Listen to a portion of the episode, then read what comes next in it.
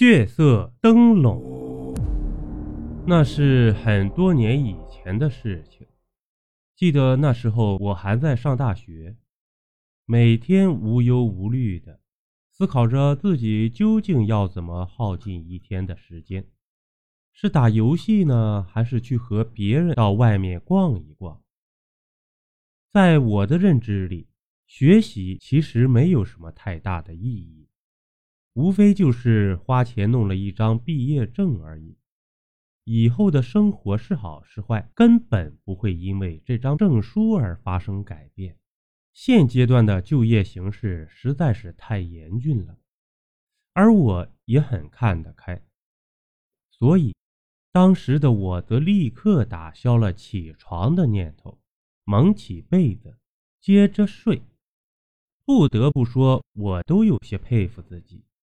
居然能想出这么一大堆荒谬的理由来给自己的赖床找借口，而就在我准备继续睡的时候，我那个倒霉室友却一耳刮子扇在我的脸上，当时那个疼啊，让我恨不得直接从床上跳起来，朝着对方的脸上直接来上一脚。不过，我最终还是忍住了。为什么？因为对方体型太壮了，以我的小身板根本就打不过他。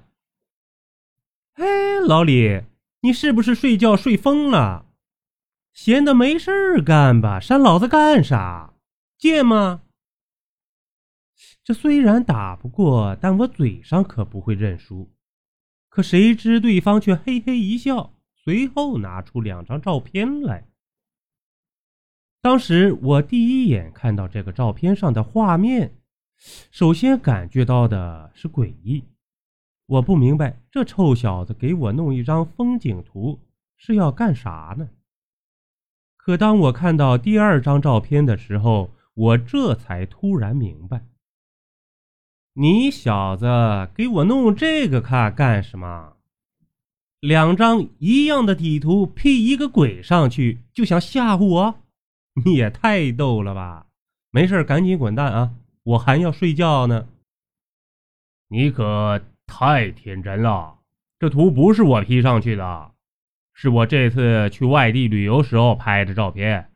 哎，前段时间我没有注意这些东西，今天去照相馆洗出来之后，我才发现的。哎，在这张照片上有古怪，看到了吗？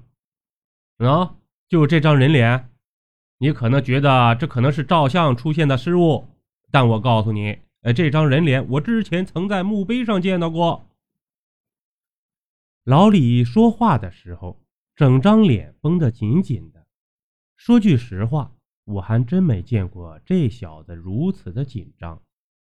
本来我不打算告诉你，但现在不说也不行了。记得那是在今年暑假的时候。老李一个人在宿舍里待着无聊，但又不想回家去看他爸那张严肃的脸，所以呢，老李就一个人在网上买了张机票，随后悄悄地跑去了一个荒山野村去旅游去了。说是旅游，其实也属于冒险，毕竟老李这家伙胆子可不是普通的大呀，所以。他总是喜欢去追求一些惊险刺激的活动，而在他来到这个山村之后，他则立刻开始拿相机拍摄，并把每一张照片都远程发回到自己的电脑上。这个行为起初还算合理，但到了后来，因为山区内没有信号，所以也就逐渐中断了。值得一提的是。他当晚是住在一个农家院里的。说实在话，连他都感到非常的惊讶。这么偏僻的地方，平日里人都很少见到，居然还会出现农家院这种小型的旅店，这还真让人感到匪夷所思啊。而除此之外，这个农家院的老板也很特殊。是一个年轻的小姑娘，老李目测对方应该只有十七八岁的样子。这当时吧，可把老李给乐坏了。看来这次他不仅能旅游散心，说不定还能有上一段旷世奇恋。想到这里，老李就立刻走进农家院。美女，给开个房啊！听到了老李的话，对方只是点了点头，随后要走了老李的身份证做登记证明。在一切手续处理完毕，小姑娘则拿着钥匙。把老李带到了他的房间前。喏，你的房间就在这里。晚上吃过饭就早点休息，千万不要出来瞎逛啊，否则的话我们不会负责任的。希望你能清楚的记住这点啊。现在的老李还真是有些诧异，你越是不让他晚上出来瞎逛，哎，他就越想出来逛逛。看能不能遇到什么乱七八糟的事情。要我说呀，老李这家伙还就是一个字儿贱。如果他当晚听了小姑娘的话，没有离开旅店，恐怕也就不会遇到后面的事情了。记得当晚老李在吃饭的时候，就看到小姑娘已经把农家院的大门给锁好了。可这又怎么困得住老李呢？只看到他拿好拍摄设备，就一个人顺着窗户爬了出去。虽然是二层楼，但也不算太高。以老李的身手，对付这种高度简直轻而易举。在离开了旅店后，老李则按照他白天勘察好的路线向大山深处走去。需要着重强调的是，这个山虽然神秘。但却并没有什么吃人的猛兽，所以老李并不需要时刻注意自己的身边。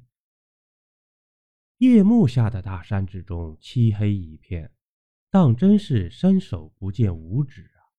好在老李提前准备了手电。这山里，咦咦，还真是够黑的呀！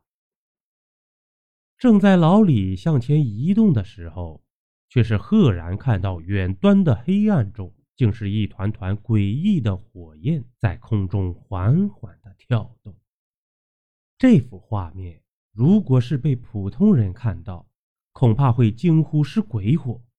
可在老李这个理科生看来，这只不过是化学反应产生的磷火，没啥可大惊小怪的。不过有磷火的地方，就代表着附近有遗骨。想到这里，老李的立刻向火焰跳动的方向移动。邀您继续收听下集。